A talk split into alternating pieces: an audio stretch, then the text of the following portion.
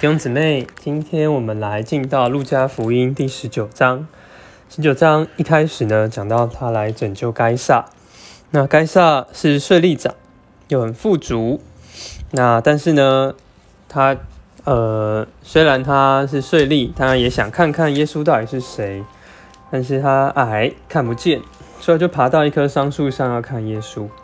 有没想到耶稣经过那里的时候，就说：“该撒，快下来！我今天必须住在你家里。”那众人都议论说：“耶稣怎么会进到罪人家去住宿呢？”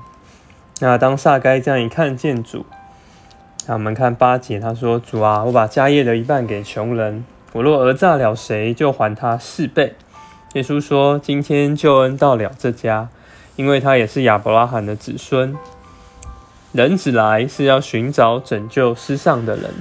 从第十节，我们看见耶稣，他到了耶利哥，并不是凑巧遇见该撒，他乃是刻意的到耶利哥那里来到该撒家，将救恩带到他们家。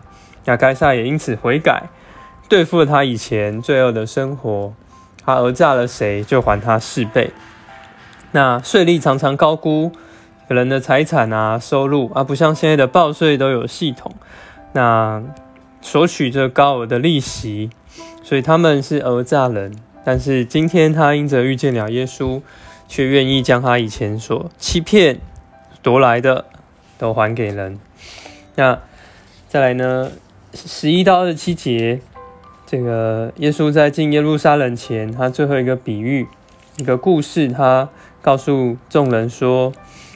一个贵族就是一个贵族，他往远方去，便叫他十个奴仆回来，给他们十锭银子，对他们说去做生意吧。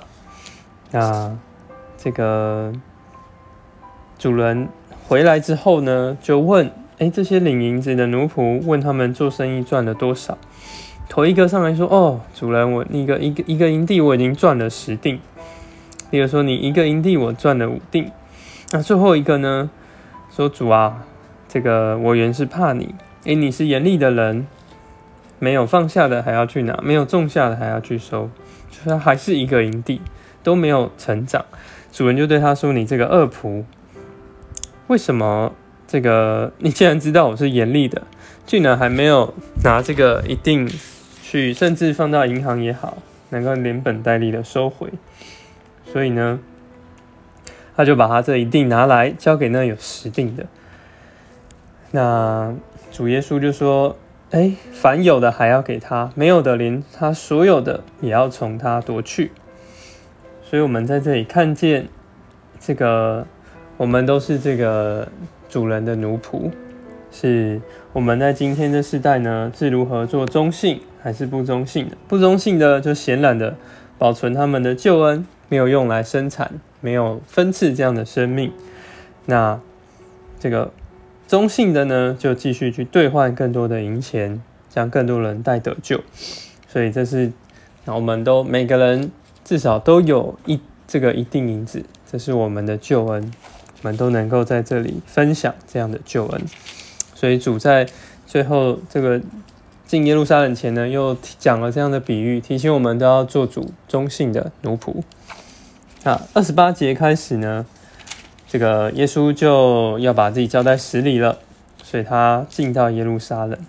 那上耶路撒冷去的时候，我们看到一个很特别的神迹，就是耶稣吩咐门徒说：“哎，你们必看见一个驴驹拴在对面的村子里，从来没有人骑过，把它牵来。那如果有人问，哎，你们为什么解开它？他就说：因为主需要它。”所以门徒们就这样去行，那也这样了把驴驹牵来给了耶稣。那看见这一切都是神奇妙的安排，呃，看见这不是随意而行，是神已经都有预备。那在这样走的路程，诶，看到耶稣他不是骑着高大的骏马，他就是骑着一匹驴驹进入耶路撒冷。那这时呢，众人都欢乐，他们都以为耶稣来，诶，要在耶路撒冷做王了。但是呢，这个耶稣临近的时候，却为他哭泣，说：“四十二节能看见，巴不得你在这日子知道关心你平安的事。”因为日子将到，你的仇敌要给你筑起土垒，周围环绕你，四面困住你，并要把你铲平摔毁。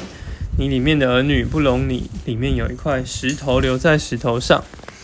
那这是指着耶路撒冷将要被毁灭的事所说的。那四十五到四十八节呢？耶稣他进了店，赶走做买卖的人，对他们说：“我的店必做祷告的店。”那我们在这一段耶路耶稣刚进到耶路撒冷过程，看到他与其他人表现好像是相反的。在这里，他就是哀伤，因为他知道耶路撒冷的结局，没有一块石头能够留下来。那也愿这样的心成为我们的心，我们不为这个眼前所见的荣耀的事欢乐，是能够为。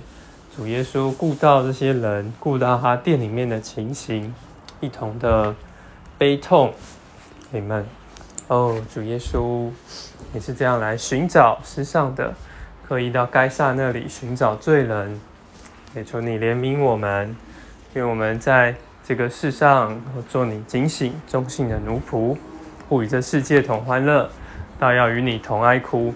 阿门。